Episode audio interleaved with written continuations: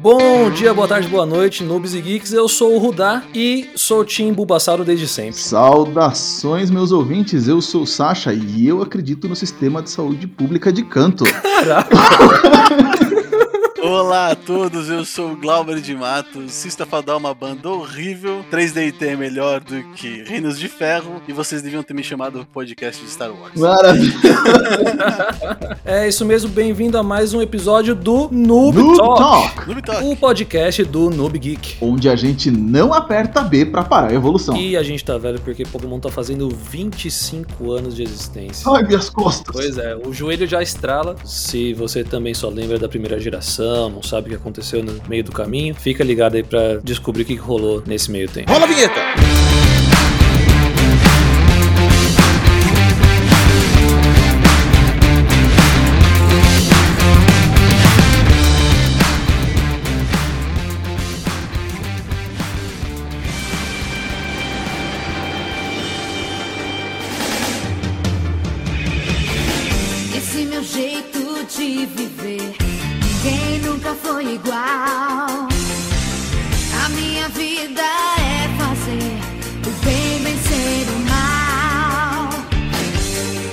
Temos aqui hoje o nosso convidado, ninguém menos do que o Shine, o mestre Pokémon Glauber Matos. e aí, cara? Shine foi ótimo. Todo mundo tem o professor Carvalho que merece, É né? isso aí. O cara. de vocês não é especialista. Eu com certeza ia dar um tapa na cabeça de cada moleque de 10 anos e falar, vai pra vida. Glauber, me diz uma coisa, você que é o mestre Pokémon aí do, de Chernobyl, é, se você tivesse no comando do laboratório, entrasse um monte de coisa de criança o tempo inteiro atrás de bicho seu, você ia ter um estoque gigantesco de Pokémon inicial, que é o bicho mais raro da geração, teoricamente? Isso nunca fez sentido na minha cabeça. Meu amigo, se eu fosse o cara que as crianças entravam pra pedir o seu primeiro Pokémon inicial, eu ia ter vários.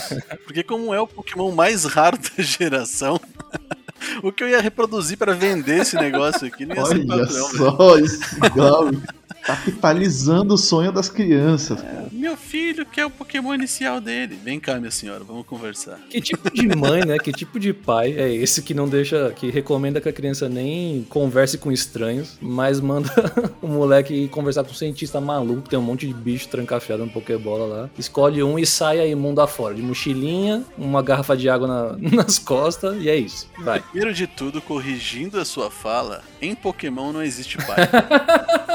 É, é tipo The Warriors, né, de criança, cara. Porém, onde o pai ele faz parte da história, o resto, cara, é um bando de criança órfã. O pai saiu pra comprar cigarro no mundo Pokémon, descobriu que não tinha e nunca mais voltou, tá? Mas falando em negócio de criança, cara, muita gente ainda fica com aquela ideia da nostalgia, né, da época antiga, de que Pokémon é coisa da infância e, portanto, é coisa de criança, sabe? Sim, sei. Onde está a sua pergunta nisso, deputado? O que você tem a dizer pra essas pessoas? Se? Pokémon é coisa de criança? Exato. Com toda certeza é, cara. E eu sou criança faz 36 anos já. Tamo aí jogando todo dia, assistindo anime, comprando pelúcia, jogando cartinha e ganhando bilhões nas costas de quem acha que é coisa de criança. E já que você mencionou, né? Você falou, por exemplo, pô, tô aqui com 36 invernos nas costas aí, curtindo pra caramba Pokémon. Então imagina que a comunidade, você não, você não é o único, eu não sou também o, único, eu também aqui, fazer 32 depois de amanhã. Então, sim, tem uma galera mais velha, né, que curte, tem gente. Eu entendo que Pokémon tem uma comunidade bastante diversa, não é? Pokémon é coisa de criança, mas é coisa de criança já fazem 25 anos. As crianças que acompanhavam Pokémon, assim como da minha idade, da sua, desde a primeira geração lá em 96, hoje somos nós, né, cara? São esses adultos velhos aí que, mesmo passando da idade, digamos assim, sei lá, você tem diversos produtos diferentes dentro da franquia que vão agradar públicos diferentes. Você tem um anime que é para criança, você tem um jogo que é para um adolescente, você tem um card game que é para uma outra comunidade, né? Então a franquia ela tem que se preocupar e ela se preocupa em agradar todos os públicos dela, sabe? Não é só uma coisa focada ou voltada para o público infantil, assim. Você tem mestres pokémons de todas as idades em todos os lugares atualmente, né, cara? Você pega aí, enquanto que o anime tem uma abrangência e as- atinge uma certa faixa etária, você tem o Pokémon Go que tá no celular de todo mundo e os grandes mestres pokémons aí do Pokémon GO, se eu não me engano, são velhinhos aí na Europa e no Japão, tá ligado? Isso é da hora Não, né, demais. cara? né? Eu diria também que às vezes pode ter uma questão de unir, né, os públicos diferentes, né? Eu sei que pelo menos eu com o meu filho a gente tem, falando isso, oi, a gente tem um- uma ligação muito bacana aí com, com o nosso Pokémon, a gente joga card game, eu fico de técnico dele, ele de mestre Pokémon dando orientação pra ele no, quando ele tava jogando o último agora o Omega Ruby. Então, e não é só isso, cara. Além dela unir, né, as, as diversas gerações, né? Tipo, avô falando da mesma coisa com o neto, pai com filho e etc. Pokémon, assim, pra criança, ele é uma porta de entrada pra drogas mais pesadas, assim, no que se diz respeito aos animes, tá ligado?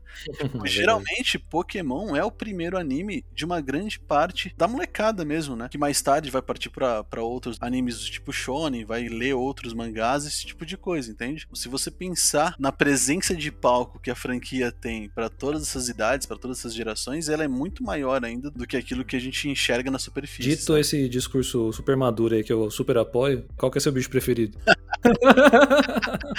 Só pra deixar bem claro, eu sou o Glauber de Matos aqui, mas eu tô streamando Pokémon competitivo diariamente na Twitch, né? Sou o Mr. Glaco lá. E todo mundo que acompanha meu trabalho lá na Twitch sabe que o meu Pokémon preferido é o Umbreon, cara. Eu tenho esse, essa Evolution aí no meu coração desde lá do, do Pokémon Cristal, né? Que é a segunda geração dos jogos de Jotô. E como tipagem preferida mesmo, é é a tipagem Dark que sempre chamou minha atenção, cara. Era Umbreon, Tiranitar, sabe? Sempre foram os Pokémons que estão mais presentes, assim, pra mim. Mas o meu inicial preferido, e aí, cara, vai ter uma galera me Pra, pra chuva É. de. crucificando por causa disso, cara. Uma do amendoim aí, Não né? tem como, eu sou eu sou Cantonian e o meu inicial preferido de canto é o Charizard. Ei, Laia. Acho que a gente tem aqui um time completo aqui. Qual que é o seu inicial favorito ainda? Puta, ainda bem que você me perguntou meu inicial e não meu bicho, porque, velho, eu sou de Libra, eu não consigo decidir entre 800 Pokémon diferentes qual que é o meu A preferido. gente vai falar de horóscopo aqui, eu vou sair fora do podcast.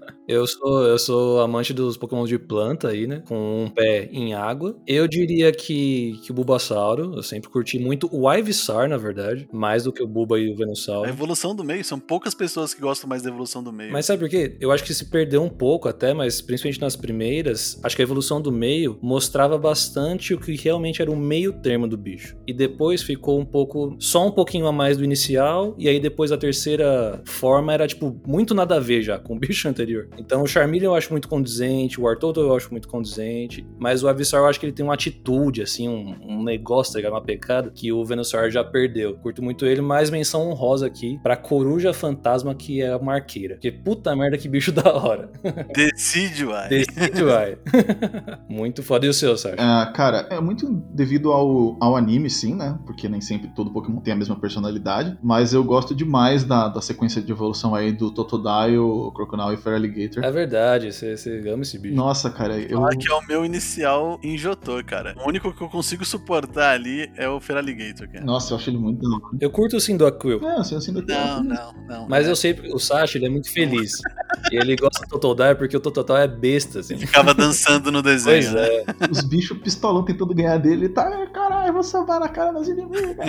É, até evoluir pra última forma e morder a perna do Hitmonlee e girar na água, né? E arrancar fora. Também tem a ver comigo. Eu acho que os pokémons do Ash no anime, os pokémons da segunda geração, eles têm umas personalidades muito boas, os três iniciais deles, sabe? Ah, total. São extremamente carismáticos, né? É, Chikorito, o Cyndaquil e o Totodile, eles são exatamente muito carismáticos e cada um deles tem uma identidade própria, assim, né? Sim. Falando nisso, cara, você mencionou, né? A gente tem o, o jogo, né? Tem o, o anime. É, se eu não me engano, tem o mangá também, né? Exato, tem mangá também. Ó, o mangá faz muito sucesso. Eu eu comecei a ler não muito tempo atrás, tô gostando demais. Eu queria saber, onde que começou isso? Onde começou? No Japão, pô. Exato. O papai e a mamãe Pokémon se conheceram. O Dito e algum outro Pokémon qualquer. Como diz na história de Pokémon, no começo havia um ovo. Desse ovo surge Arceus. Então, Sasha, já que você perguntou, cara, Pokémon começa mesmo lá em 1996. Se eu não me engano, 96, eu já tô velho, tô esquecendo das coisas. E ele foi idealizado pelo game design que é o Satoshi Tajiri, cara. E vai aí uma curiosidade: Satoshi é o nome do personagem do Ash lá no Japão, tá Ah. ligado? Então, só curiosidade, tive a minha curiosidade aqui, armadilha, modo de defesa virado para baixo. Ah, sim. O nome do Ash em francês é Sasha. Mentira, É Sasha? Esse é meu jeito de viver, cara. cara. Olha só. Porque em francês, né? Porque não na Rússia. Porque na Rússia Sasha é nome de cachorro. Sasha é nome do Pikachu. Ele foi idealizado então pelo Satoshi Tajiri, né? Junto com o Shigeru Miyamoto, né? Que, se eu não me engano, é o representante da Game Freak, alguma coisa dentro da Nintendo, alguma parada assim. É, o, o presídio da Nintendo. E aí o que acontece? Ele idealizou o jogo, o jogo ele vendeu muito bem, fez um sucesso estrondoso, né? Pegando aquela onda daqueles RPGs lá do final de 80, começo dos anos 90, com batalha de turno, só que ele tinha um diferencial, né? Que é o colecionismo, cara. Hum. Você pega uma coisa viciante com uma história cativante, coloca no formato de RPG, com batalha de turnos, no qual você eleva o level do seu personagem, ensina novos golpes pra ele e tudo mais, e você junta isso ao fator do colecionismo, 151 criaturas diferentes pra você caçar e colecionar, o jogo explodiu. Boom! Então, com esse boom de vendas aí que a Nintendo teve, vendendo esse jogo de Game Boy lá em 96, é, foi inevitável que ele puxasse uma franquia, primeiro de do desenho, né, que é o anime do Pokémon que a gente conhece até hoje, estrelado pelo Ash Ketchum, né, com seu Pikachu, que virou o mascote da franquia, e logo na sequência, no espaço de um mês, se eu não me engano de diferença, né, eles lançaram também os mangás, cara. E é engraçado porque isso faz um caminho completamente diferente da produção de jogos, animes e mangás do Japão, né? Que geralmente começa pelo mangá, se o mangá faz sucesso, vira um anime, se o anime faz sucesso, puxa um jogo. Quase que praticamente ao contrário, você surge com o jogo, depois o anime, depois o mangá. No caso da franquia Pokémon. Né? Cara, é único em tantas maneiras, né? E principalmente é, seguiu um caminho tão, tão diferente, mas assim, tudo fez sucesso do Pokémon, assim, já de cara. O jogo, o mangá, o anime, tudo estourou, assim. Então, tudo estourou, cara, porque tava muito interligado, né, cara? O jogo vendeu muito bem. No Japão ele foi lançado, é, se não me engano, no dia 26 de fevereiro de 96. Então era o Pokémon Red e o Pokémon Green. A capa do Charizard e a capa do Venusaur. Uhum. E esse jogo era extremamente bugado, era cheio de falhas de programação. Ele é tão bugado que você consegue fazer speedruns através dos bugs dele, tá ligado? Nossa. E é um jogo muito simples, comparado aos jogos atuais, ele, ele tem uma programação muito simples. Se eu não me engano, tem até um cara que reproduziu o Pokémon Red dentro de Minecraft, tá ligado? Nossa. E ele fez toda a programação do jogo baseado nos blocos de Minecraft, cara. É legal, divertido pra caramba de você ver. Fala, nossa, que legal, né? Nunca mais vou clicar nisso aqui. Pô, dá, né? Porque Game Boy era. O processador era o quê? 8 bits? 8 bits era o Nintendinho, né, cara? Como o jogo fez muito sucesso e você lança o anime na sequência, e o anime, vamos falar a verdade, a primeira temporada é muito carismático, cara. Você lança o Ash, você explica o que é o mundo de Pokémon, ele tem que fazer uma escolha que na verdade ele não faz, né? Porque só sobra o Pikachu pra ele. É O verdade. Pikachu é um mascote carismático demais, assim, pra franquia. Não se dá bem com Ash no primeiro momento, né? E quando no final do primeiro episódio eu escolho você, Pikachu.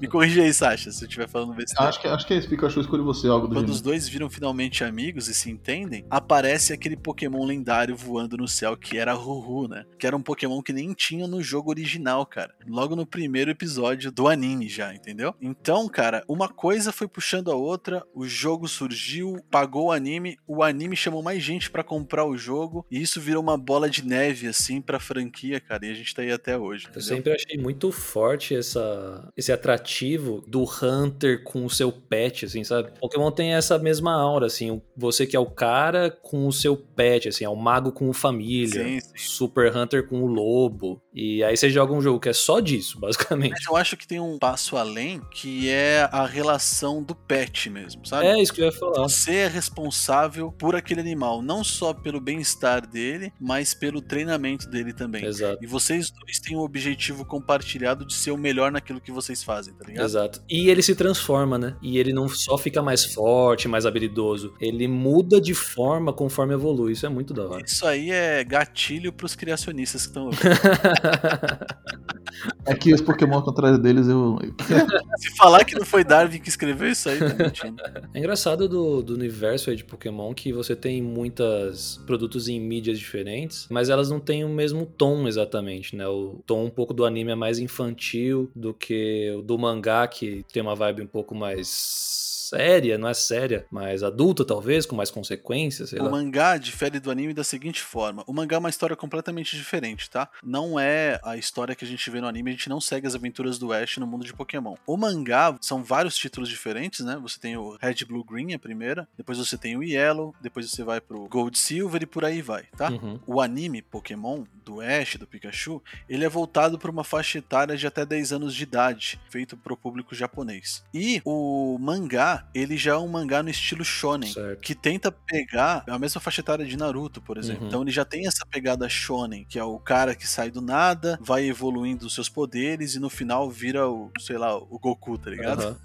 Os mangás, eles têm essa pegada, eles são direcionados para um público diferente mesmo, dentro do Japão. E tá aí uma- mais uma coisa que muita gente esquece de levar em consideração, que ao meu ver, no começo de Pokémon principalmente, agora, atualmente eles já, já melhoraram bastante essa visão, mas o Pokémon, por ser feito no Japão, ele tinha muito como público alvo principal o público japonês, né, cara? Uhum. A gente que foi gostando das coisas que eles faziam para eles mesmos, assim. Outra coisa que eu lembrei aqui é que a gente teve, fora tudo isso aí, um negócio que a gente esqueceu de mencionar, teve o card game também, que surgiu no meio desse bolo todo O aí. card game de Pokémon, ele veio naquela febre dos card games dos anos 90 também, né? Que foi dominado por Magic, né? Sim. Mas o Magic, ele teve os primeiros campeonatos mundiais dele no baixo anos 90 ainda, não foi antes de Foi, 95. cara. Se, se pá, foi em 95, assim e tal. Mas é algo assim, era um negócio bem cruzão ainda, o pessoal brinca, né? Acho que é 94. ainda. Exato, eu- se eu não me engano, acho que era 94, eu tava com essa data na cabeça. Mas, mesmo sendo cruzão, mesmo sendo. cru, cruzão. mesmo sendo muito rudimentar, vamos falar assim, chamava muita atenção e vendia demais, cara. Lembra que a gente tá falando de uma, de uma época, né? Pré-internet, né? É. Pré-YouTube e pré essa evolução dos jogos eletrônicos que a gente tem hoje em dia, né? A gente tem acesso a jogo no celular na mão, né? De graça, pra gente perder nosso tempo. Então a molecada da época, isso que eu tô falando ainda com relação a Magic, tá? Gastava muito e corria muito atrás de qualquer tipo de entretenimento que fosse diferente, né? E o Magic, ele já tava muito bem estabelecido nessa parte do card game e de repente vem a Pokémon Company e fala, vou lançar um card game também, tá ligado? E aí ele vem com aquele card game, cara, e era muito rudimentar no começo, mas a, a estrutura das regras, ela é mantida até hoje. Era muito legal, né? Funcionava muito bem já. Exato, exato. Funcionava muito bem mesmo. E além disso, ainda teve o suporte de um jogo de Game Boy, né? Exato, pois é. Nossa, tanto que eu joguei esse card game do Game Boy. Isso, velho. o famoso Pokémon Trade Card Game do Game Boy também, Nossa. cara. O tanto que eu joguei o Trading Card Game ao vivo. Saudades meu deck de Scyther, inclusive. É, até hoje eu jogo TCG ainda tal. Salve aí, Ricardo, que é um cara que eu ensinei, ensinei recentemente aí. Trampa comigo. É sério, gente. Até hoje aí tem. O card game tá rodando e tá bem legal. Desculpa te cortar, Sasha, mas uma coisa que eu acho legal do card game de Pokémon é a estrutura das regras, cara, que é mantida até hoje sem muita alteração, sabe? É. Você tem a- o lançamento de coleções novas, de cartas novas, de mecânicas novas, né? Por exemplo, você tem Pokémons GXX, ZX, não sei o que, Mega Evolução, uma porrada de coisa que vieram depois, mas a estrutura básica do jogo não mudou. Você ainda tem os prêmios pra você coletar do lado, você tem ali a sua parte de descarte, a sua pilha de compra, né? É, você ainda tem que pôr energia pra dar ataque. Que é uma coisa, vocês sabem que eu já joguei bastante Magic também, é uma coisa que eu sou muito crítico com relação a Magic. As regras de Magic mudam muito, velho. Pokémon não. TCG, se você jogou 10 anos atrás, salvo uma outra carta nova que você vai ter que ler o que ela faz, você ainda consegue jogar de boa, entende? Ele é focado num público, pelo menos de introdução a um público mais infantil, você diria? Por isso que as mecânicas se mantêm mais Com simples? toda certeza. É. Tudo que a Pokémon Company faz é family friendly. Eu não sei como é que fala isso. é family friendly, né? E é pensado na primeira pessoa que tá entrando em contato com a franquia agora. Uhum. Geralmente uma criança. E aí você abre uma possibilidade infinita de críticas que a Pokémon Company recebe. Por causa da base de fãs mais antigos e tudo mais, Ah, né? A gente viu que teve muita, muita influência do Pokémon na, na mídia, né? Você fala assim, o Pokémon influenciou várias formas aí de cultura, de jogo, teve cópia de N formas aí, né? Um formato que, que acabou se popularizando na época, né? Pokémon é cultura pop hoje em dia. né? Uhum. Se eu não me engano, tem um episódio de Dr. House no qual ele cita Arceus, tá ligado? Louco. enquanto teve essa influência do, do, do, Pokémon na cultura pop da época também, o que, que, teve de influência do mundo real no Pokémon? Cara, Pokémon é a franquia, é a IP mais lucrativa do mundo da história. Para vocês terem uma ideia, Pokémon ultrapassou Star Wars. Não, fez mais dinheiro do que Star Wars fácil. É a mais lucrativa do mundo. Só para vocês terem uma ideia, se não me engano, só o Pokémon Go, cara, já tinha passado aí de bilhão de dólares de arrecadação. E a Sony se matando pra fazer aquele filme ruim do Venom lá que deu um bilhão de bilheteria. E os caras lançam Pokémon Go e faz um bilhão. então, merda. e assim, e como toda franquia gigantesca, ela tem que se adaptar à medida que o tempo vai passando, certo? Então, eu gosto de pensar no Pokémon como se ela fosse a Madonna das franquias. Assim. Nossa assim. senhora. E 100% da atenção que você, a mais do que você já tinha antes. Cara. Como assim, a Madonna? Se você pensar na carreira da Madonna, a Madonna ela começa como uma estrela do pop, depois ela flerta com o rock, ela vai fazer filme, ela volta, ela faz um outro CD Sexual pra caramba, né? Um disco sexual pra caramba. Aí volta, faz outro filme, aí muda o estilo dela, vai pro estilo mais dark no final dos anos 90, se reinventa, puxa disco, começa a fazer músicas diferentes e começa, ela começa a se alimentar da indústria pop que tá em volta dela, cara. E coloca tudo isso dentro da música dela, sabe? Ela faz clipe com o comediante que tá em alta, ela faz filme com o ator que tá em alta na época, ela pega o papel de, de sei lá, de Evita, cara. Imagina Madonna como Evita no cinema. Tá ela ligado? Flerta com o Brock, foi isso que você falou? Ela flerta, flerta com o Brock. Acompanha o meu raciocínio nessa metáfora. Digamos assim, que mais do que David Bowie,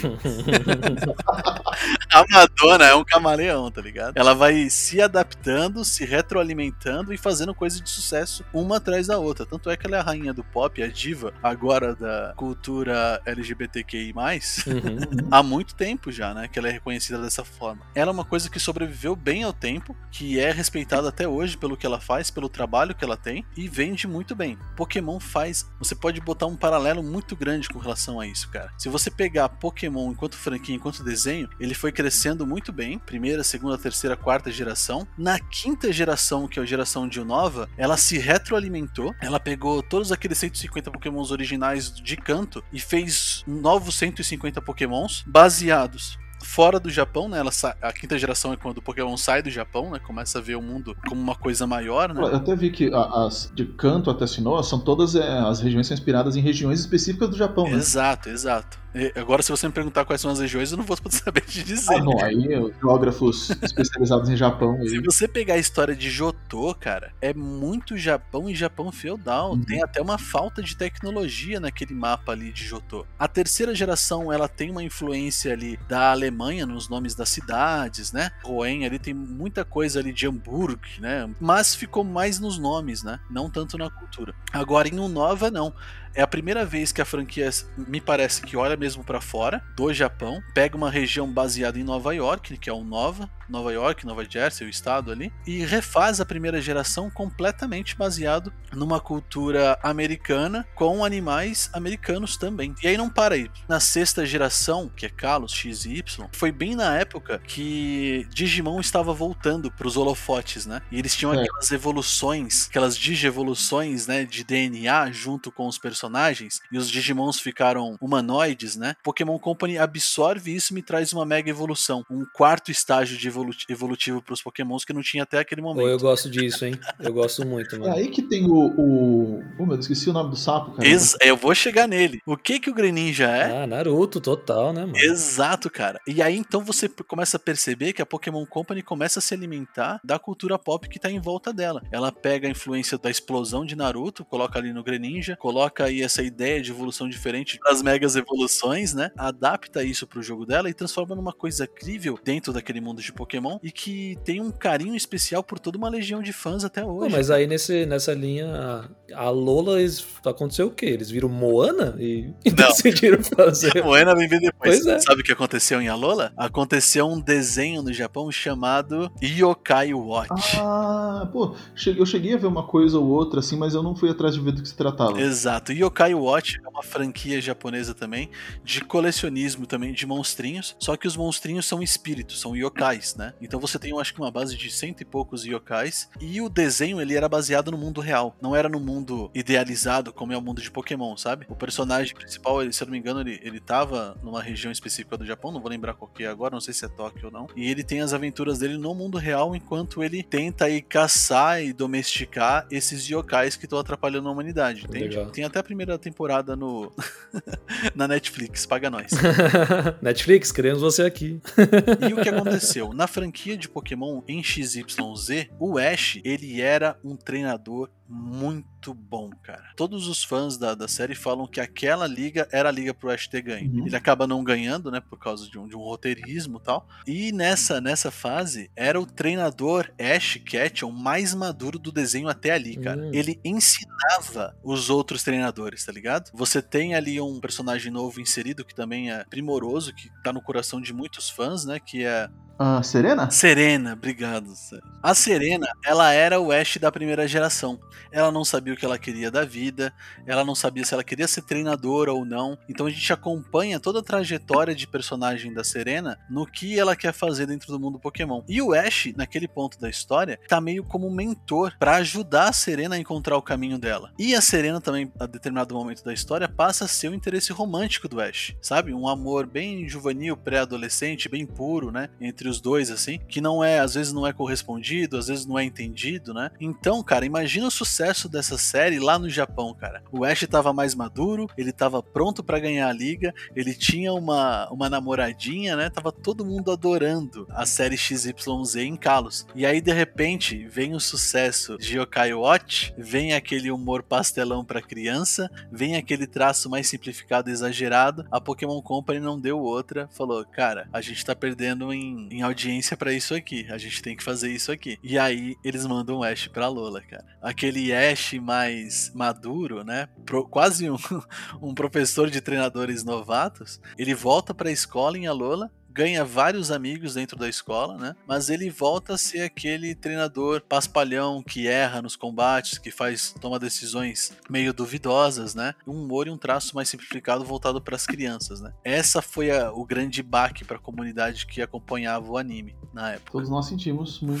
Ah, não, cara, porque gente, é, é legal, né? Você ver o personagem que você acompanha todo o tempo, assim, é, ter uma evolução e tal, e depois ter um retrocesso, assim, é uma coisa que dói um pouco, né? É, não, imagina, cara. Eu acho que é o mesmo sentimento que a galera que acompanhava Dragon Ball Z vê o que aconteceu com o Goku em GT, tá ligado? Nossa, é. Eu acho que o pensamento, o, o sentimento é o mesmo, não Sabe sei. um negócio que eu acho interessante? A gente tá falando bastante de como o jogo, o produto, né, todo, se baseia na cultura japonesa. Natural, porque é um produto japonês. Mas é engraçado existir um negócio que é todos os pokémons iniciais de fogo serem baseados nos bichos do horóscopo chinês. Principalmente porque a gente sabe que Japão e China não têm a, né, a relação mais amigável do mundo, historicamente falando. Não são miguxos faz tempo. Pois é, né? Eu vou trazer isso aqui só pelo fator colecionismo, assim, pra fechar o set, porque eu acho interessante, porque são 12 bichos e a gente já tem 8 gerações, então tá quase. Faltam 4 só. Quase que eu tenho. Eu quero ver o que eles vão fazer depois que completar Pois o é, horóscopo. tem, tem esse problema aí. Isso é uma coisa que eu sempre fiquei pensando. E, e aí você vai, vai. Você tem o rato que é o Cyndaquil, você tem o coelho que é o Cinderace, Uhum. ah, você tem o porco, né, que é o Emboar, e por aí vai. Mas o que eu acho mais engraçado é que o dragão é o Charizard. Pois é, né? O Charizard, né? Não é, Pois é. e fica aí.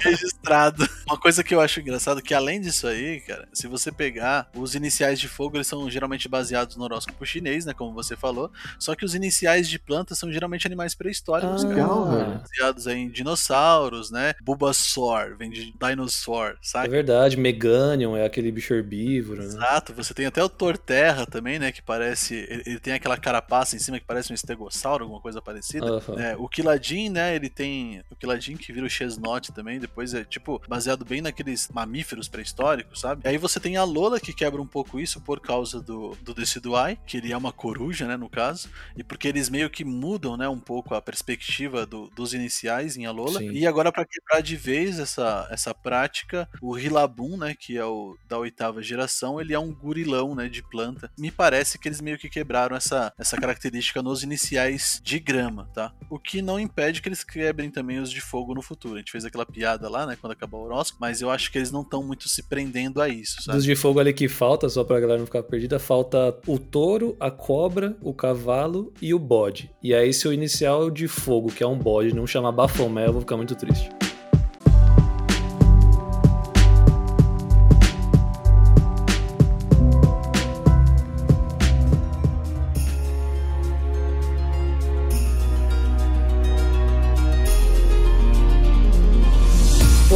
Comentou que nos jogos lá de 25 anos atrás tinha uma limitação técnica muito grande, os sprites não eram fixos à toa, mas isso foi, afinal, 25 anos atrás, né? Com o Nintendo Switch fazendo portabilidade entre mídias diferentes, do celular, você joga pro console e tal, essa parte tecnológica incrível. Como que tá os jogos atuais aí de Pokémon, essa geração nova dos jogos? É, tipo, eu, eu joguei Pokémon Fire Red, né? Tipo, o original, né? O Red, joguei Yellow, joguei depois o Fire Red, mas eu não vi muito nada depois de Hoenn. Você não viu nada depois de Roen, Sasha? Ah, assim, de, jo de, de jogo, assim, cara, foto. Entendi. E você, Rudá, como é que você tá o nesse? último que eu joguei de verdade. Eu tenho que fazer um disclaimer que é o seguinte: eu gosto muito Hum. de Pokémon, mas eu nunca tive tanta paciência pra jogar de fato. Certo. Porque o grinding de XP Grind. me consome, assim. Sasha, você que é professor de inglês, o que é grind? Grind é quando você tá dançando e você fica se esfregando no. Não, desculpa, é outro grind. O Dá tá jogando Pokémon errado, ou certo. Baixei o Pokémon errado, né? Não, o, o grind seria justamente esse negócio de tipo de beleza, eu não consigo passar do Brock, então eu vou ficar aqui nesse matinho e matando o PJ até meu Pokémon subir de nível pra eu ficar forte o suficiente, sabe? Capturei uma Magikarp. É isso, todo jogo já é RPG, né? Final Fantasy tinha, jogos de celular geralmente tem isso, Magic Arena tem isso. Essa, essa mecânica me incomoda muito. assim. Magic Arena tem isso? Como é que Magic tem isso? Porque você não precisa gastar dinheiro no jogo pra ter cartas. cara? Mas você tem que farmar pra tirar a carta boa pra. Pois é, você tem que farmar loot. booster, né? Entendi. Então você tem que jogar muito pra ganhar gold e, e coringa pra fabricar carta e tal. Mas então, no Pokémon, o que eu joguei de fato, acho que foi a geração ali do 3DS, talvez a quinta, sexta. Tá, o 3DS ele tem dois jogos de Pokémon, que é o XY e a Lola, que é o Sun e Moon. Então eu não cheguei a jogar a Lola. Que eu Exato. tenho O certeza. 3DS, se eu não me engano, ele foi lançado em 2013, junto com a Poké- o Pokémon da geração XY. Esses tá? dias, pô, não é isso? 2013? Exato. não faz oito anos já? Antes disso, o, o Nintendo DS, não o 3DS, o DS, ele veio com Sinnoh, né, que é Diamond Pearl Platina. Uhum. Ele veio com os remakes da segunda geração, que é Soul Silver, né, e Heart Gold. E depois ele encerra a geração com Black White e Black White 2. É, então é isso aí mesmo. O último jogo que eu joguei foi o Heart O Gold. Heart Gold, tá. Então, cara, Pokémon mudou tudo, né? Como eu tava falando, né? O Pokémon ele vai absorvendo a cultura e as mecânicas em, em volta dele e vai colocando dentro do anime. Mas não dentro dos jogos. Show. Os jogos, eles têm uma fórmula, né? Tem uma fórmula certa ali de sucesso. E a Game Freak, ela não sai dessa fórmula, cara. É muito difícil eles saírem dessa fórmulazinha de sucesso deles. É o garotinho que começa numa cidade do nada, escolhe um dos três iniciais e vai treinando, treinando, ganhando insígnia, virando até virar o líder. Ah, até virar o campeão da liga, e no meio disso tudo tem uma facção criminosa ou uma empresa gigantesca que quer dominar o mundo de alguma forma. Ou tá as ligado? duas coisas. né? É, exato. Então, se você pegar né, a- as histórias de Pokémon, a gente pode até dizer por cima que é uma repetição. Uhum. Mas, mesmo sendo uma repetição, mesmo sendo uma fórmula pronta, ela traz inovações para a expansão do mundo de Pokémon. Então você tem a primeira e a segunda geração muito focada na equipe Rocket, os caras descobrindo né, como é que faziam os jogos. Em Hoenn você já traz duas é, facções inimigas que estão tentando dominar o mundo, né? a- o Team Magma, Team Aqua. Na quarta geração ensinou, se eu não me engano, eu acredito que seja o Team Plasma agora. É o Team Galactic, eu acho. Se eu não Team. Galactic. É isso aí mesmo. Isso, Nossa, é. O líder deles tenta dominar a Palkia e, de- e Dialga pra poder dar um reset no universo, Que cara. são os lendários que controlam o tempo e o espaço. né? Exato. Tranquilo, né? Nada pra se preocupar. Então, mas, mas vocês conseguem perceber que a história ela vai trazendo elementos, né, para expansão do mundo. É também ensinou que você tem a inserção de Arceus, né, na mitologia dele, que Arceus é o deus Pokémon, o criador do universo, né, que acaba culminando com Giratina, que é o Pokémon caído, digamos assim. Tem cristianismo, Pokémon. Não, tem. Pokémons ele, ele pega muitas influências mitológicas e religiosas para a criação da própria mitologia do jogo e de muitos Pokémons também, tá? Tem bastante Pokémon inspirado aí em mitologia nórdica, em Uhum. mitologia hindu, tá ligado? De tudo, né? Celta, exato, e- tudo, é. exato, Até os exato, negócios que exato. são meio assustadores, às vezes parece até um pouco fora de lugar, né? Sim, tem, tem uns Pokémons que são bem bizarros, assim. Eu nunca superei o hipno que hipnotiza as crianças e some no mato com elas. Tem várias histórias bizarras, assim, cara. Mas é uma coisa que eu achei engraçado, porque isso aí é uma entrada da Pokédex, né? Sim. E na entrada da Pokédex, por exemplo, tá escrito lá que o Tiranitar pode destruir uma montanha, ou é maior do que uma montanha. Você tem que a temperatura do Mecargo, a evolução do Slugma, é a temperatura da superfície do Sol, né? Nossa Você senhora. tem várias entradas boa, né? bizarras na Pokédex e todo mundo sempre se perguntou, velho, como assim? Como é que faz pra sobreviver nesse mundo de Pokémon, tá ligado? E a, a explicação é muito simples, né? Vamos ser sinceros, a Pokédex é escrita por criança de 10 anos, né? Então todos aqueles exageros é tudo explicado por crianças de 10 anos estão registrando. Porque se for literal, velho, duas crianças se encontram no meio da praça, vai Macargo, acabou, né? O mundo. O bicho tá que sai da Pokébola e começa a derreter o da É, Terra, né? Começa a abrir um vulcão ali, explode tudo já era. Não, se você pegar o Regigigas, ele é responsável pela criação e organização dos continentes, por exemplo. Ah, mas os tá bichos lendários ainda deixo passar mais. Porque, né, tem aquela. O Arceus é Deus e blá blá sim, blá. sim, assim. construiu o universo com seus mil braços. O É, bicho responsável por manter os continentes em ordem, você vai e deixa ele na box. Exato. É, não, mas você, por que você não tá mantendo ele lá, é, colocando o continente em ordem? Não, não. Não serve pra torneio. Não tá no meta. tá no meta. Então você tem toda essa história aí de criação de mundo até Sinnoh, né? Em Black White tem um plot twist ali que eu, um plot de história que eu confesso que eu nunca entendi muito bem, envolvendo os dragões ali de de Unova, né? Que é o Kyurem, o Zekrom e o ah, e o Henshinran, né? Que os caras querem dominar os dragões para poder controlar a região de Unova e tudo mais. Confesso que eu nunca entendi muito bem ali, porque aí sim é o Team Plasma, né? Da, em Unova, e eles são meio que uma grande corporação que quer dominar né, o mundo Pokémon, e você tem uma galera que luta contra eles que são meio ecoterroristas, sabe? Que não querem, ou, ou eles são os ecoterroristas, que não querem que tenha mais rinha e tudo mais, sabe? Eu confesso que eu joguei pouca a geração de Unova, eu não posso te dar os detalhes da história. Mas é isso. essa é a que tem o N. né? Exato, Ah, essa é a geração que tem o Que N, é o, o vegetariano lá, né? O cara que quer libertar todo mundo, né? Isso mesmo, isso mesmo. Essa é a geração que tem o N.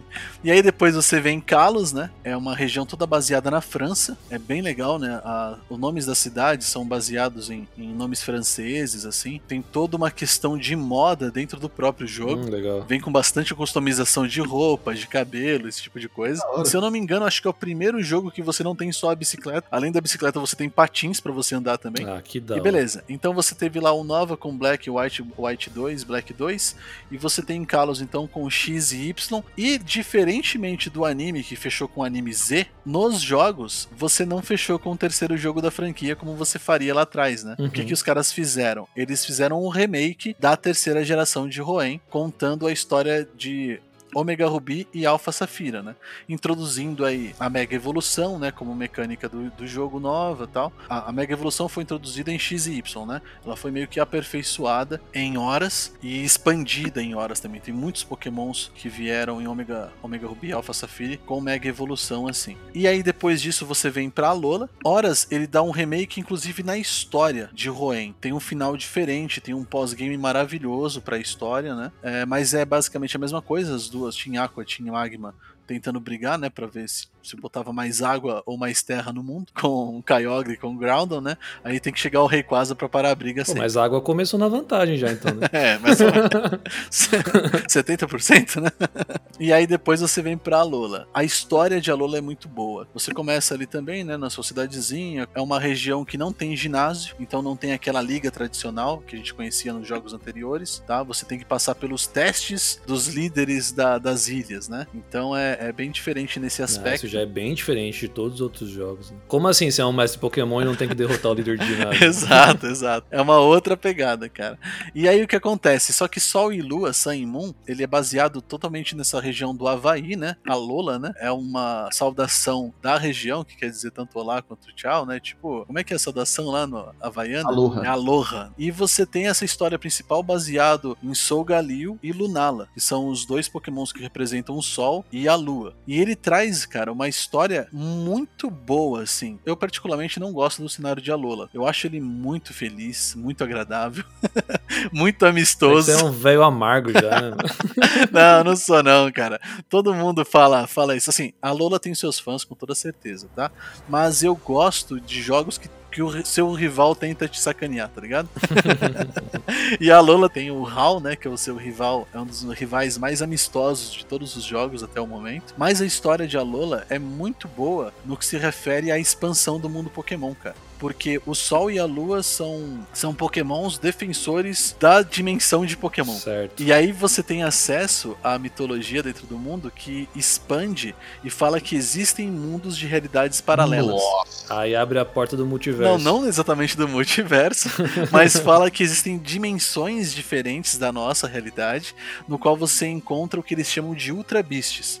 E no, no Mais Tardar eles acabam falando que as Ultra Beasts são pokémons literais iguais aos nossos, só que vistos com esse aspecto das suas dimensões próprias. E nessas dimensões só existe aquele tipo de Pokémon. Entendi. Só aquela Ultra Beast, tipo, toda uma dimensão povoada só com aquele tipo único, né? E aí você tem na história o tal do Necrozma, que é uma Ultra Beast poderosíssima, que quer, dependendo do jogo que você escolhe, quer devorar o Sol ou a Lua e dominar todo esse multiverso, entendeu? Todas essas dimensões aí. Sempre cara tem não né, consegue mano? ficar de É, porque tem, tipo, 17 Ultra Beast, né? Tem uma penca. E aí tem um cara que é, cai podre, Não, e, tem, né? e tem sempre uma organização que tenta controlar ele e nunca dá certo também, né? Os caras insistem. né? multiverso, o, o Pikachu seria digno de levantar o Mione?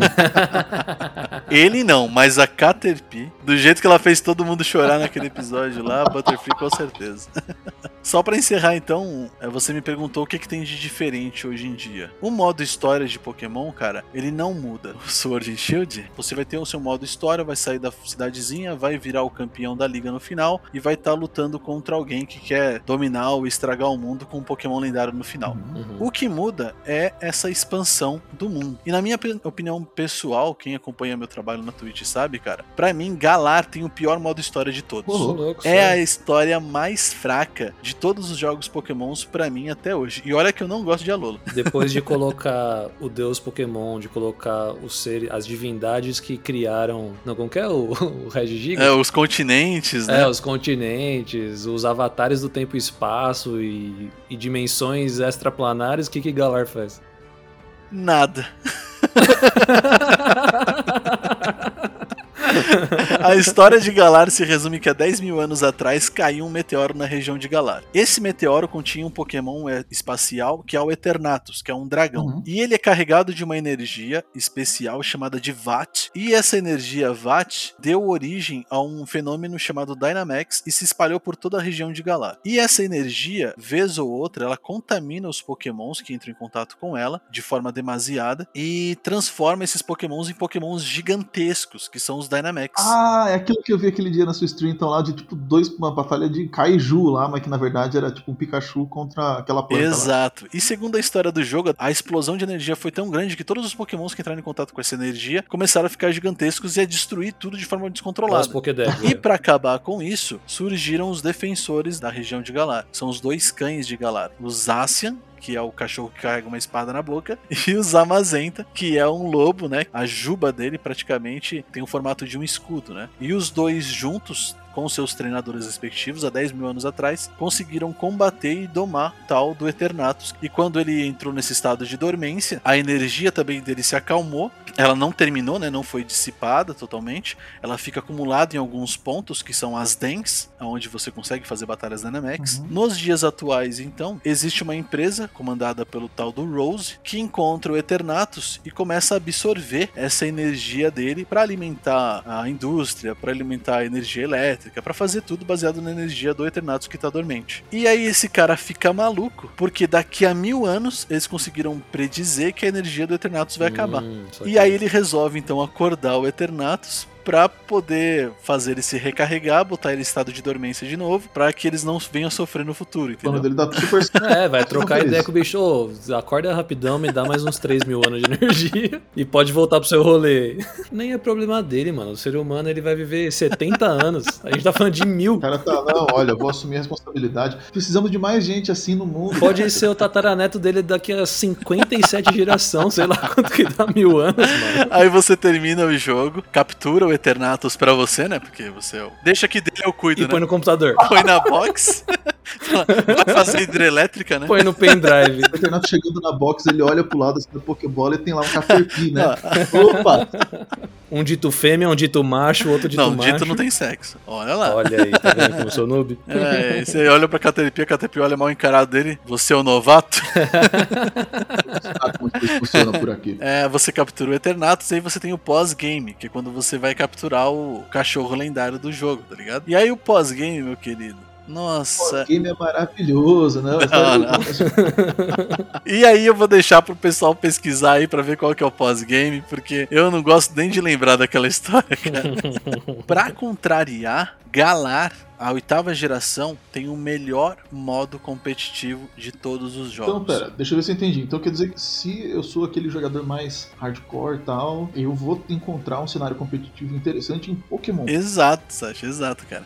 E como é que funciona o competitivo de Pokémon? É muito parecido com aquilo que a gente vê nos animes, cara. Você vai treinar seu time de seis Pokémons, Uhum. vai levar eles para um campeonato e vai começar a batalhar. Ao contrário daquilo que a gente vê nos animes, as batalhas de Pokémon competitivas, elas acontecem em turnos de duplas, tá? Você pega o seu time de seis Pokémons, escolhe quatro para batalha e enfrenta o seu adversário com dois Pokémons na frente e dois Pokémons guardados na bag. E tem todo um metagame relacionado a ele também. E a geração atual, que é a, gera- a oitava geração, geração de Galar, foi a geração que mais facilitou a entrada de novos players no competitivo de Pokémon. Quê? Então, o competitivo de Pokémon, ele nasceu dos fãs, né? Desde a primeira geração lá atrás no Red Green, você podia linkar os seus Game Boys através de cabo e batalhar o seu time contra o time do seu adversário. Uhum. E aí isso foi evoluindo na comunidade até o ponto de que ensinou, a comunidade começou a organizar os próprios campeonatos. E aí a, a Pokémon Company, observando esse movimento da comunidade, abraçou isso aí, começou a balancear o metagame, alguns vão dizer que muito mal, né? Pra poder começar a transformar Pokémon em competição. E a gente tá falando de 2009, cara. Essa cultura que a gente tem hoje de esportes, né? Nem era, nem existia na época, né? Uhum. É bem antigo. E VGC, Video Game Championship, ela começa em 2009 e vem evoluindo de lá pra cá com campeonatos mundiais todos os anos, cara. E campeonatos gigantescos, cara. Se a gente fosse falar de competitivo de Pokémon aqui, explicar as minúcias, ia dar outro podcast, tá? Só vou fazer um geralzão aqui pra vocês saberem que o negócio existe e que tem como você jogar através do seu videogame hoje no Switch, tá? Caraca, e eu jogando aquele jogo de tabuleiro que você andava a casa e capturava uns tazos, lembra? Caminhos Lembro, lembro. Mas aí a galera que joga isso é só assim, high tier, só level 100. Não, cara, todo mundo, todo mundo pode jogar. Legal. Porque dentro do jogo, Sword and Shield, tem uma parte ali de versus. E lá dentro você tem jogos casuais, jogos ranqueados, o modo oficial, que é o de doubles, né? Você também tem um modo single, né? Tem a opção de poder jogar batalhas singles lá com apenas um Pokémon tete a tete, né? Uhum. Junto com um time de, de seis na bag. E você tem torneios oficiais organizados pela Pokémon Company também, que acontecem atualmente devido também à pandemia, através de via online, tá? Mas Hum, legal. antes, é, antes lá em dois- até 2019, comecinho de 2020, você tinha campeonatos presenciais, cara. Você vai até um local onde tá acontecendo o campeonato, leva o seu videogame, conecta lá e, e disputa contra o seu adversário frente a frente, assim, ele no videogame dele e você. Caramba. Que emoção, hein? A, a Nintendo tem essa parte aí que me incomoda, que é forçar você a interagir com outro ser humano. Essa linha de pensamento aí, eu não, não entendo essa insistência. velho. Pra você que é um adulto ranzinza, eu até entendo, mas quando você é criança, você gosta de sair de casa, cara. Não, com certeza. Se eu quiser aprender mais a respeito tal, no seu canal lá, você você ensina isso também? Você tem alguns vídeos tutorial? Sim, sim, a gente, cara, chegou lá no canal, trocou uma ideia sobre Pokémon, a gente vai trocar ideia sobre o que você quiser a respeito da franquia, cara. Se você chegar com dúvidas, ah, como é que eu começo no competitivo, como é que eu treino meu time, com certeza eu vou me esforçar pra te ajudar a entender esse mundo, cara, que é bem E Vamos vasto. supor assim, tipo, que eu que nem o Rudar, não gosto muito de interagir com as pessoas, ou eu não sou um cara muito focado no, sabe, tipo, de. Eu fico estressado em saber que eu tô enfrentando outra pessoa. Tem isso, né? Só às vezes tem medo de jogar ranked e tal. Sim, sim, sim. Tem sim. alguma coisa que eu possa fazer dentro do jogo, o conteúdo do jogo single player, pra dar uma diferenciada no gameplay? Eu vi um negócio lá sobre um tipo de desafio, sei lá, acho que é autoimposto que os caras fazem. É um negócio chamado Nuzlocke, acho que é challenge. Eu, eu gosto de chamar de Nuzlocke. Pokémon Nuzlocke, ele, ele é uma forma de você jogar com regras autoimpostas no modo história que deixam o jogo mais difícil. Porque uma das grandes críticas da comunidade aos jogos de Pokémon é que, com a medida que o tempo foi passando, eles foram ficando mais fáceis. Hum, Entendi. Muito facilmente você chega com um Pokémon, com seu Pokémon inicial, principalmente, na última batalha, e o level dele tá tão superior aos do último ginásio ou, ou do campeão da liga, que você derrota o time dele inteiro com um Pokémon só, tá? Nossa. É, eu tenho até amigos que, que, que assistem a live e tal, que conversam comigo, e falam: ah, eu rushei o modo história só com o meu Pokémon inicial, nem capturou os outros, sabe? Tô louco. Pra você ver como é que dá pra jogar o, o modo história atualmente. E esse desafio nos Lock é uma coisa desenvolvida pela comunidade, já tem um tempão já, anos já, que esse modo de jogo é famoso, no qual a dificuldade maior é se você perde um Pokémon numa batalha, se ele chega a desmaiar, dá o faint, ele não desmaiou, ele morreu. Ah, aí é da hora. E você é obrigado a deletar ele da tua box. Meu brother, aí você anda com bag de poção no bolso. Tem uma outra cláusula, cara. Você não pode utilizar itens em batalha. Ah, não. Aí eu, eu viro eremita com meu bicho. tá? Então existem várias, diversas formas de, de Nuzlocke por aí. Tem, por exemplo, tem uma forma de jogo muito utilizada por streams que é o Egglock. Cuidado, Glauber, que a censura do programa é. O Egglock é uma forma de jogo, é, é igualzinho nos Lock, segue todas essas regras que eu falei. Se o Pokémon morre, você tem que deletar. Mas você só pode jogar com Pokémons bridados em ovos que você vai receber de presente da comunidade que tá te assistindo. Então você não sabe qual que é o Pokémon que o pessoal vai te dar, entende? Caramba, mano. Tem uma outra modalidade mais recente, e aí essa é impossível, cara. Eu nunca jogaria essa, que é o Shine Lock. Você só pode jogar com Pokémon se eles, se eles forem Pokémon Shine. Ah, não, aí não dá. Aí vai ter que ir na mão. Você tem que ficar. Se você quiser pegar um Pokémon pra você poder continuar jogando, você tem que buscar o Pokémon até vir um Pokémon Shine, cara. Então você fica batalhando no matinho ali até você encontrar um Pokémon Shine pra poder capturar. E você sabe qual que é a chance atualmente de você encontrar um Pokémon Shine sem nenhum tipo de melhoria de chance? Qual? Nossa, É. 1%? 1%. Então, Mas é um jovem mancebo mesmo. Nesse momento a comunidade inteira de Pokémon rindo da minha cara. Se fosse 1%, tava todo mundo com Pokémon Shine aí, cara. É um em 4.800 chances, cara. Nossa. Deu uns quebradinhos depois dos 800. Mas essa é a porcentagem atual pra você encontrar um Pokémon Shine sem nenhum tipo de Shine Charm, de sequência de captura, que são coisas que aumentam sua chance de encontrar o Pokémon Shine. mano, Não, pra mim eu prefiro a edição de Pokémon que eu tô esperando aí, que todo mundo tem que ser o Bruno, então, que luta jiu-jitsu, que aí você vai na mão sem nenhum Pokémon. É, Os caras treinam no Whey, né? É, eu sei que esse jogo do Bruno aí que eu falei não vai chegar, mas teve a Pokémon Day, né? Comemorando aí os 25 anos, celebrando a criação 25 anos atrás de Pokémon. Exato. Um monte de anúncios, a gente nem vai comentar tudo aqui, mas o que me chamou bastante atenção foi o jogo novo que chama Legends, dois pontos, Arceus, o que significa que podem ter outros Legends. Então, Rudá, Sasha, lembra que eu falei pra vocês então que a, a Game Freak e a Pokémon Company tinham sido duramente criticadas no lançamento de Galar, porque faltou a Pokédex, porque os gráficos do jogo estavam aquém do que a galera tava esperando, né? Teve muita crítica relacionada ao gráfico do jogo, Certo. à otimização do jogo também. Se a gente parar e pensar assim no, no Nintendo Switch atualmente, cara, é o carro-chefe da Nintendo, né? O videogame. E você tem um jogo nele que é Breath of the Wild, né? Legend.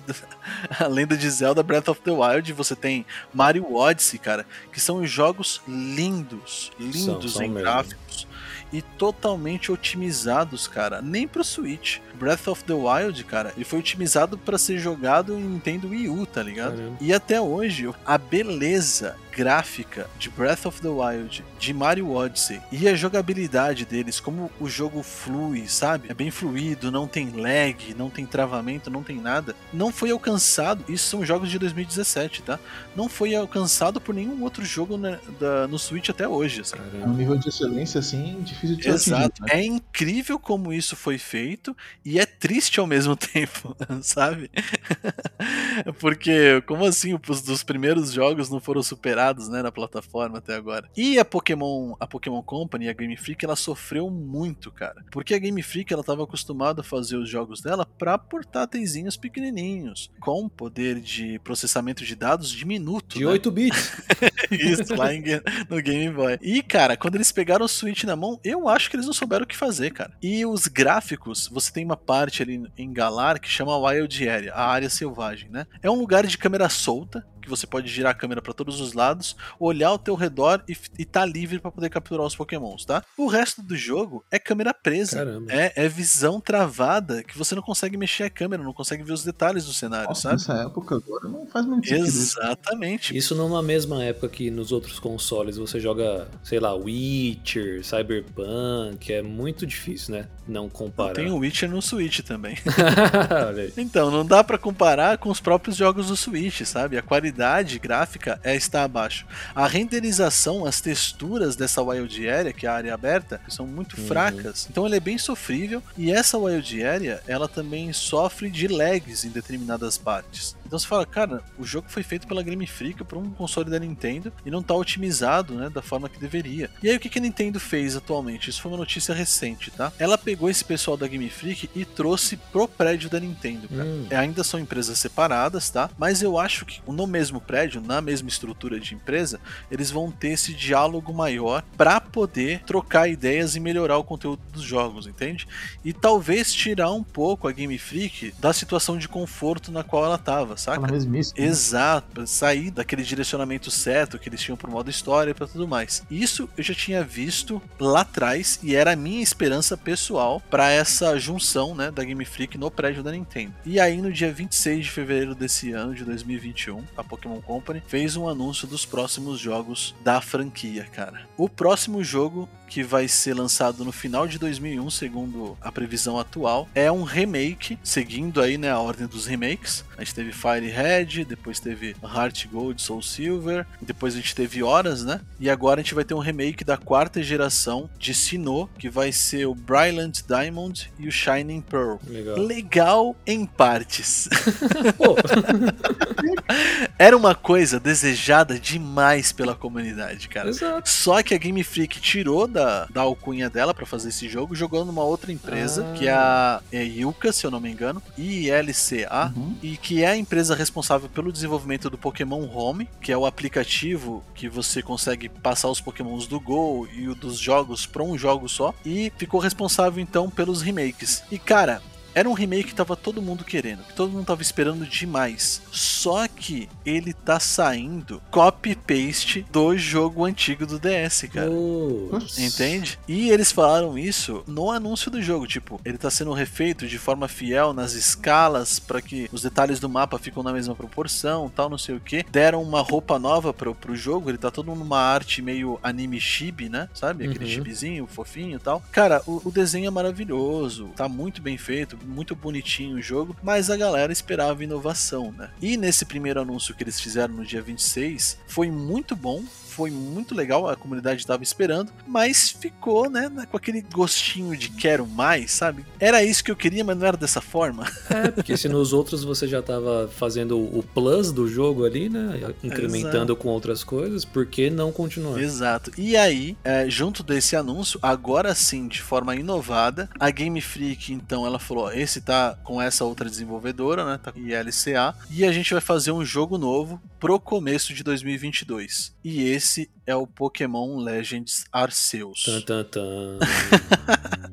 E o Pokémon Legends Arceus, cara, ele foi anunciado como um marco revolucionário da franquia. A franquia não vai ser mais a mesma daqui pra frente. Caramba. Me parece que eles estão utilizando a engine de Breath of the Wild, Uhum. de, de Zelda. O cenário tá lindo daquela forma. Ainda é um trabalho, é um trabalho né, a ser desenvolvido, né? Mais um ano pelo menos de produção pela frente. Uhum. Mas é um jogo bonito demais, cara. Totalmente de câmera solta. Vai ser um action RPG. O seu personagem vai dar rolamento, vai ter que se esgueirar pra poder chegar perto do Pokémon. Bruno vai ser um personagem jogável? Não, acho que não. ah, dá quase. Ele vai se passar no período de colonização da região de Sinnoh. cara. Nossa, que bagulho da hora. É totalmente baseado no Japão feudal, ao que as, as imagens estão mostrando. Você vai ter uma cidade principal e toda aquela região vasta de Sinnoh totalmente selvagem pra você poder desbravar, tá ligado? Nossa. Exato. É, quando todo mundo viu o anúncio, cara,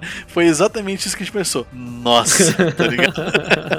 E, cara, eu vou falar que eu tô com um receio terrível, porque eles mudaram tudo. Uma das outras grandes críticas da comunidade que o pessoal sempre tinha era com relação às animações dos movies nas batalhas, tá? Uhum. E eu tenho uma opinião própria a respeito disso, mas eu entendo a crítica que, por exemplo, quando o Cinderace ia dar um double kick, Hum. né, aquele coelhão de 2 metros de altura do teu lado, Uhum. ele dava dois pulinhos no lugar e aparecia dois pés na cara do, do adversário, tá Sim, ligado? sim. Uma animação muito travada, muito dura. Pra esse jogo, me parece que o Pokémon vai correr na direção do outro, vai aplicar o golpe e depois vai voltar pro teu lado. Legal. Foi isso o que eles mostraram. Para mim parece é uma batalha de turno ainda, mas é uma batalha mais dinâmica na animação, tá É ligado? porque o Final Fantasy já faz isso desde quando, né? Sim, mas Você, você ataca lá com, sei lá, com Zidane, com Steiner, o cara vai lá, bate na espadada e volta. Zidane é só na cabeçada. né? Hoje em dia, a Final Fantasy até agora já tá em tempo, tempo real as lutas. Né? é. Exato, exato, exato. Então, mas é, mas é uma franquia que se permite a isso. Por que, que Pokémon não podia fazer isso? Vocês têm uma chance só de resposta? Porque não queria. Não, por causa do competitivo, cara. Hum. Você fica travado na mecânica de turno e no tempo de animação dos golpes por causa do competitivo de E Pokémon. aí o Legends estaria menos preocupado com isso, ou nem teria um competitivo. Então, ninguém sabe isso. Estão rolando uns boatos de que não vai ter competitivo a partir do Legends e de que o competitivo ainda vai ser jogado no Sword and Shield. Hum, Até porque, como é uma história de colonização de Sinnoh, você não tem a dinâmica de ginásio, você não tem a dinâmica de liga. Sim. Então é uma coisa muito rústica, muito no começo ainda de tudo, sabe? Talvez em vez de líder de ginásio, você tenha que derrotar outros samurais que têm os seus Pokémon, porque sabe o que eu lembrei? Aquele jogo maravilhoso que é tipo Final Fantasy Tactics. Final Fantasy Tactics? Não, não, de Pokémon, que é um monte de senhor feudal Ah. samurai. Nossa, cara, desenterrou, hein? Putz, velho. Nossa, isso eu não vou saber não, cara. Pokémon Conquest. Acho que isso não é. Nossa, esse eu só ouvi falar, cara. Nunca joguei. Cara, esse jogo é incrível, porque ele é de Nintendo DS, a capa é tipo uns samurais, assim, Sim, uns sim, lord japonês. E aí é isso, cada um tem seu bicho, um- uns é tipo a Jigglypuff, mas o outro tem o Mewtwo. tá e aí você é um cara que tem seu timinho ali, mas o jogo é um Final Fantasy Tactics mesmo, quadradinho, bloco e tal. Mas o lore é esse, que você é um cara e você tem que derrotar os senhores feudais. Cara, eu- eu sinceramente eu não sei o que esperar, tá ligado? Pô, que vem aí então um jogo igual a gente imaginou lá 25 anos atrás, na nossa infância. Exato. Que você era solto e você andava pelo mundo capturando seus bichos, porque isso é muito Ah, legal. Vamos falar da verdadeira revolução que é Pokémon Snap novo, que eu quero muito jogar, meu Deus do céu. Eu vou deixar pra você então, Sasha, porque eu nunca joguei Snap, cara. Eu nunca gostei da, dos jogos de 64. Cara, me escorreu uma lagriminha na hora que eu vi o vídeo, cara, do anúncio. Eu sempre fiquei feliz, cara. Você tem noção do que a pessoa ficar feliz jogando? Ai, que bonitinho. Pá, só um vídeo na foto, Pikachu. O Parabéns. Sasha é muito feliz, né? Ele é muito Totodile. Então, cara, a gente tá falando de bicho de, de jogo de bicho fofo que se mantém dessa forma há 25 anos, cara. Então não tem como você falar, não, eu eu sou uma pessoa séria, Não, eu só imagina. gosto do Tiranitar, do Charizard, do Gyarados porque eles são parrudos. Isso é o Gustavo. sempre, sempre gostei de, de usar o Golem, de usar não sei o que. Eu não, não, nunca, nunca vou. Não, o que? Usar Primarina? Aquela sereia, aquela foca, sereia? nunca, nunca vai entrar no meu time. Cara, meu Pokémon favorito é o Parasect, velho. Me respeita. não, velho. Aí não. Aí pra mim já. pra mim já deu. Encerra, encerra o podcast. Para sete que não dá.